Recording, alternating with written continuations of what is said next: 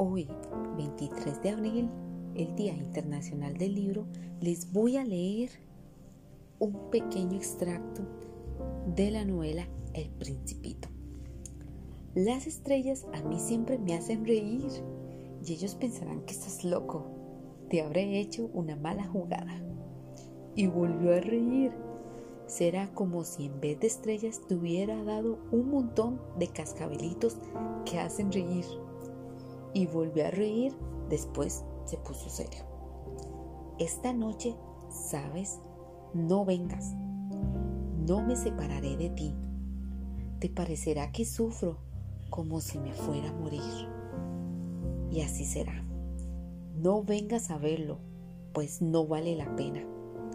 No me separaré de ti, pero el principito estaba algo inquieto. También te digo esto por la serpiente. No debe de morderte. Las serpientes son muy malas. Solo muerden por placer.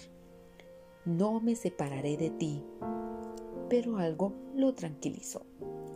Es cierto que no tienen veneno en la segunda mordedura.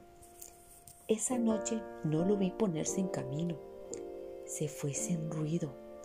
Cuando al fin pude alcanzarlo, caminaba decidido, con paso rápido, y solamente me dijo, Ah, estás ahí. Me tomó de la mano, pero siguió atormentándose. Has hecho mal, vas a sufrir. Parecerá que he muerto y no será verdad. Yo callaba. ¿Comprendes? Es muy lejos. No me es posible llevar este cuerpo. Es demasiado pesado. Yo permanecí callado. Sin embargo, será como una vieja corteza que se abandona y las viejas cortezas nunca están tristes. Yo seguía callado. El principito se desalentó un poco, pero haciendo un esfuerzo dijo, ¿sabes? Será agradable. Yo también miraré las estrellas. Todas las estrellas serán pozos con una roldana enmudecida. Todas las estrellas me la darán de beber. Yo callaba. Será tan divertido. Tú tendrás 500 millones de cascabeles y yo tendré 500 millones de fuentes. Y el principito también se quedó callado. Estaba llorando. Es allá. Déjame dar un paso solo. Y se sentó porque tenía mucho miedo. Y dijo aún, ¿sabes? Mi flor soy responsable. Ella es tan débil y tan ingenua tiene cuatro espinas insignificantes para protegerse contra el mundo. Yo me senté, pues no podía estar más de pie. El principito dijo, bien, eso es todo. Aún vaciló un momento. Luego se levantó, dio un paso y yo ya no podía moverme. Solo un relámpago amarillo centelló cerca de su tobillo. Por breves instantes quedó inmóvil. No gritó. Cayó como cae un árbol. Suavemente. En la arena ni siquiera hizo ruido. Por cierto, han pasado ya seis años. Es la primera vez que cuento esta historia. Las camaradas que me encontraron se alegraron al verme, que estaba vivo yo me encontraba algo triste, pero les decía, es la fatiga. Ahora ya me he consolado un poco, es decir, no del todo, pero sé que el principito volvió a su planeta, pues al nacer el día no encontré su cuerpo, un cuerpo que en realidad no era muy pesado.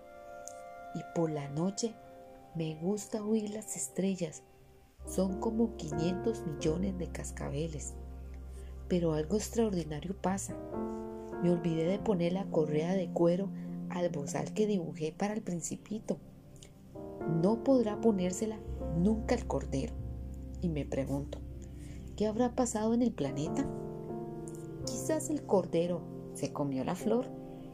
Y a veces me digo, seguramente no. El principito encierra todas las noches a la flor bajo un globo de vidrio y vigila muy bien al cordero. Entonces me siento feliz y veo reír a las estrellas dulcemente. Otra vez me digo, de cuando en cuando uno se distrae. ¿Y eso es suficiente? Una noche el principito olvidó ponerle el globo de vidrio a la flor o el cordero salió silenciosamente durante la noche. Entonces los cascabeles se convirtieron en lágrimas. Esto para mí es un gran misterio. Para vosotros, que también amáis al principito, como para mí, nada en el universo sigue siendo igual si en alguna parte, no se sabe en dónde, un cordero que nosotros no conocemos ha comido, sí o no, a una rosa. Pero miren el cielo y pregunten, ¿el cordero se ha comido la flor? ¿Sí o no? Y entonces veréis cómo todo cambia. Sin embargo, ninguna persona mayor comprenderá jamás que esto tenga tanta importancia. Espero les haya gustado. Chao.